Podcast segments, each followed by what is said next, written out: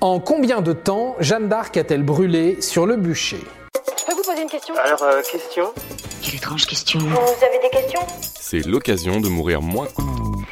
Cet épisode de Mourir moins con vous est proposé par un jeu MMO de stratégie médiévale appelé March of Empires. Créé par Gameloft, ce jeu accueille un personnage que vous connaissez probablement bien et dont nous allons parler aujourd'hui, Jeanne d'Arc.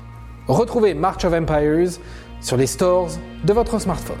Nous sommes le 30 mai 1431 à Rouen. Il est 9h du matin. On traîne une jeune fille à l'arrière d'un chariot. On la conduit sur la place du vieux marché. Elle est vêtue d'une robe soufrée, tunique rendue inflammable par un bain dans un mélange de pétrole, de soufre et de camphre. On l'a connue conquérante et là, la jeune femme de 19 ans a peur. Elle pleure et se lamente. Un paysan lui fabrique une croix avec deux morceaux de bois. Poussée sur un bûcher, maçonné pour qu'il soit vu de tous, elle est attachée à un poteau. Selon certains, elle portait sur le visage un mitre d'infamie, une espèce de bonnet en papier sur lequel avaient été écrits ses péchés. Généralement, les condamnés au bûcher étaient étranglés avant d'être brûlés. Mais comme le bûcher est trop élevé, la jeune femme sera brûlée vive.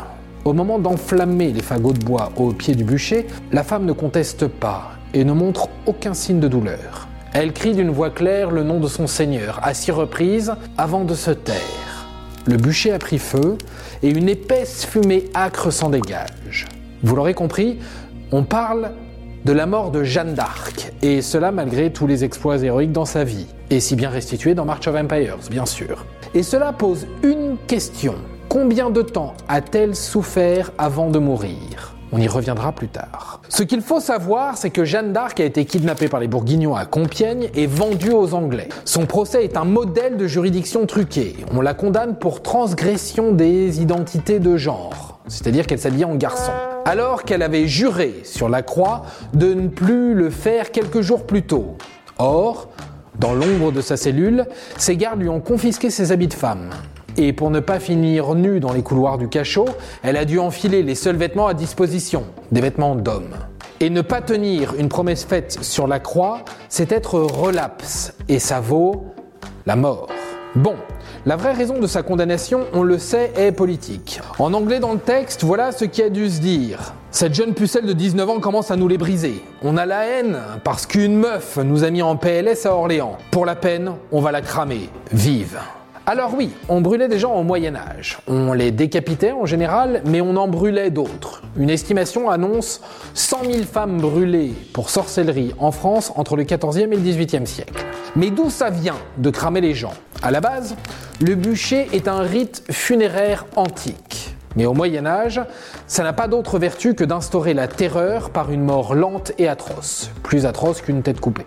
Nul doute que dans le cas de Jeanne d'Arc, les Anglais voulaient se venger et frapper fort là où ça fait mal. Mais en plus, la faire brûler et ainsi faire disparaître le corps permet d'éviter les reliques et le culte qui pourrait suivre ce sacrifice. Ok, mais la question de départ était combien de temps pour brûler? Si dans le jeu March of Empires, vous pouvez cramer votre ennemi en quelques secondes, il a fallu être un peu plus patient quand il s'agit de Jeanne d'Arc. Allez, je vous raconte. Selon les écrits, il y a eu trois crémations, chacune avec son rôle spécifique. Au début, on l'a vu, le bourreau a allumé un feu de fagot.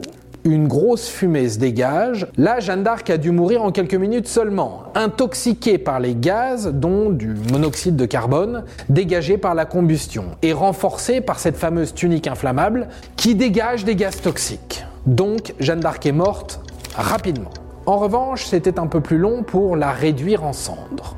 Deuxième crémation. Le bourreau écarte les bottes pour rendre plus visible la dépouille au public. La boîte crânienne et la cavité thoracique ont explosé. Cependant, après quelques temps, les entrailles sont encore intactes, dont le cœur. Donc, troisième crémation, on ajoute de l'huile et du poids pour aller plus vite sur la crémation. Au final, si Jeanne d'Arc est morte intoxiquée dans les premières minutes de crémation, il aura fallu plusieurs heures pour réduire en cendres la dite Jeanne d'Arc. À Bénarès, les bûchers mettent 3 à 5 heures pour faire disparaître les corps. Les quelques restes sont jetés dans le Gange. Donc, à la question en combien de temps Jeanne d'Arc a-t-elle brûlé sur le bûcher, la réponse est 3 à 5 heures. Ensuite, les quelques restes de Jeanne d'Arc ont été jetés dans la Seine pour éviter que des dévots récupèrent ses cendres pour en faire une relique. Une fois cela dit, si tu souhaites te plonger toi-même dans l'histoire de Jeanne d'Arc, je te conseille le jeu mobile March of Empires, un jeu de stratégie médiévale disponible sur mobile, PC et Steam.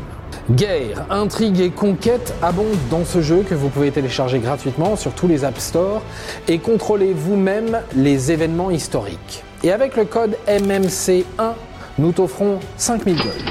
De quoi bien t'armer pour le jeu. Le lien vers le jeu est à retrouver dans la bio. Et voilà, maintenant, vous savez tout. Au revoir, messieurs, dames. C'est ça la puissance intellectuelle. Sapristi Avant de partir, attends, j'ai un truc à te dire. Viens découvrir notre podcast sexo, S'exposer. Deux minutes pour tout savoir sur la sexualité masculine.